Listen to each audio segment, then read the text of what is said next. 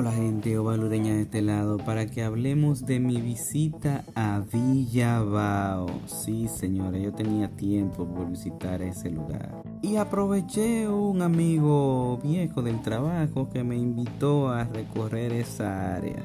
Y yo que tenía interés por esa área, gracias a Humberto de la Rosa por darme ese tour tan maravilloso por esa área. Y aprovecho para invitarlos a mis redes sociales o Walker que ahí acabo de publicar las imágenes del estado que se encuentra Villavao en estos tiempos. También en mi plataforma de YouTube, ahí lo estaré publicando actualmente.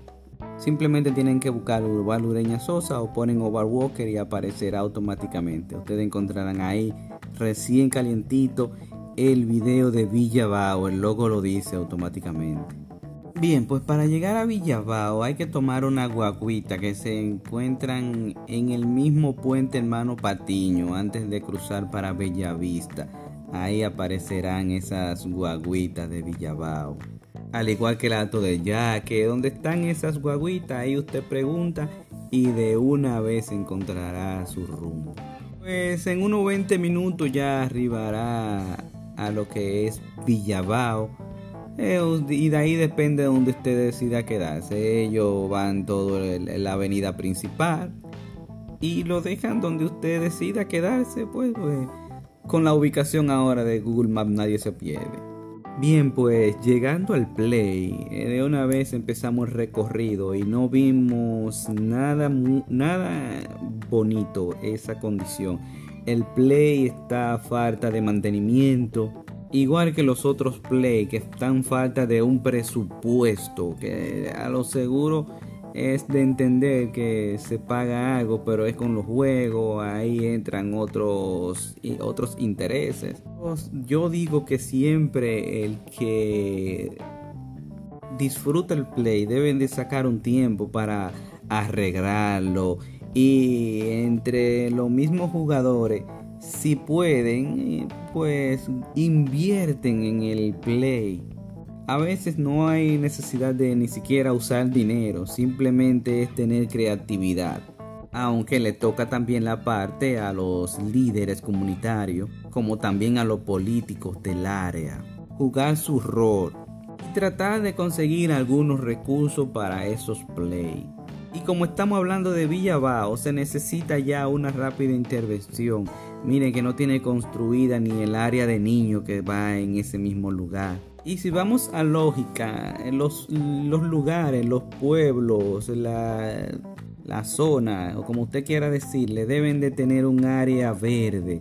Y en esa misma área verde, eh, aparte, tiene que tener un área de donde se va a construir el play, donde se va a jugar basquetbol, el área de niños, un parque para que los envejecientes salgan a caminar o los mismos lugareños salgan a caminar de noche si quieren, a, dar su paseo, que tengan donde despejar. Después que usted llega de trabajar, de, de, cualquier empleo que usted tenga, usted quiere llegar a su casa y entonces si tiene amigos y eso, visitarlo ahí en el parque, imagínese que fuera así pero mediante salga la ley de acción de territorio, de organización territorial, perdón, pues hay que eh, darse como pueda mientras tanto. Maravilloso fuera que se pensara en un área verde, eh, proteger los ríos, eh, la recogida de basura, y entonces no encontraríamos lugar así como Villabao, que también las personas deben de ponerse de acuerdo yo digo que debe de haber más comunicación. Créame que si cada vecino de la calle se ponen de acuerdo, va a haber una mejor comunicación y van a vivir mejor. Pues seguimos caminando, ya que en el play no vemos condición de vida, le dimos hacia donde está el parque. Está al mismo ladito del cuartel. Y el parque me dice Humberto que simplemente lo que le han arreglado es una luz, pero aparentemente ya las luces no funcionan. Imagínese usted eso de noche, la boca de un lobo, supongo yo. Para más información, ahí yo en mis redes sociales publiqué las imágenes, eh, pues sí, El parque está como José Enrique Sue lo construyó, ya usted sabe. Las calles no están nombradas, no están rotuladas. Bueno, si van al video ahí usted escuchará a Humberto de la Rosa exigir eso mismo, que las calles sean nombradas y que sean rotuladas, cada calle le pongan su nombre debido. Hacer así con tenis que tampoco tienen. O sea, Villabao se quedó como en esos tiempos donde ya se trajo a las personas. Ah, bueno, le, hago una breve historia. Villabao es, es creada para atraer a esas personas que son desplazadas de donde se iba con, donde iba a impactar la presa Tavera Bao. Que yo tengo hace tiempo por darme una vuelta por Bao eh, caminar esa zona, cruzar el río de Bao, que se puede en una área del río Bao, ir al campamento Bao, son cosas que uno va cumpliendo meta, aunque sea al pasito, pero lo voy a hacer, créame Y usted será parte de esto mientras vaya escuchando mi podcast o si va a mis redes sociales, también en YouTube. Pues regresemos a Bao, a Villa Bao. Seguimos caminando y terminamos donde estaba la asociación, o en este caso donde estaba la cooperativa, señores. Y usted me dirá que eso siempre ha estado así, por, lo que pasa es que yo no había visitado Villabao. Y cuando concentré a esa área del club hay mucha basura, está rabalizado, le han tumbado las puertas en fin, un desastre lo que ahí va, usted verá. Y ahora un colmadón que tiene en el frente hace los teteos y la gente cruza para allá y ya usted sabe por qué hay tanta basura ahí. Bueno, los líderes comunitarios están esperando en el auxilio de las autoridades que vayan a construirle un club ahí y a ver cómo resuelven lo del colmadón.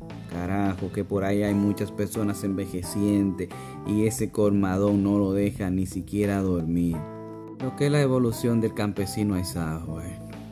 De ahí pasamos al polideportivo o donde está la cancha que los jóvenes, lo que quedan, consienten, van a usar ese, esa pequeña cancha que la han arreglado Humberto de la Rosa me cuenta que ha tenido que poner de su propio dinero para arreglar una cancha que le toca a las autoridades de Villabao. Mire usted qué cosa es. Eso se llama tener deseo de su área, de aportar con su dinero, imagínense. Bueno, en lo que era la escuela, ah, me cuentan que se lo han prestado alquilado a Caritas. Esa es una organización no gubernamental que ha dado mucha ayuda en Santiago de los Caballeros. Luego le hago la historia de Caritas. Qué maravilla contar con organizaciones de esa índole. Qué maravilla. Seguimos. Pues de ahí nos fuimos a lo que es el museo. Bueno, el museo de Eduardo Fernández. Mire qué chévere. Eduardo Fernández. Bueno, don Eduardo. Tiene su vida entera coleccionando artilugios de Bao y de la de Villabao y de la historia. Mire qué maravilla. Ahí encontramos de dinero del tiempo de Trujillo, hasta una carta de cuando él era militar. El Señor tiene una amplia conexión de más de dos, de tres mil piezas históricas. Fue maravilloso. Ahí en el video yo le dejo la ubicación también de ese museo personal. Y ya para finalizar, en el video yo le dejo unas imágenes para que usted escuche cómo es que se dan los teteos allá, viendo personas envejecientes. Ojalá que los comunitarios se pongan de acuerdo para resolver eso. Y yo por mi lado, señores, no le quito más tiempo. Que pasen feliz resto del año. Bueno, yo no le dije feliz año nuevo, pues ya lo estoy diciendo. Nos vemos después. Cuídense. Adiós.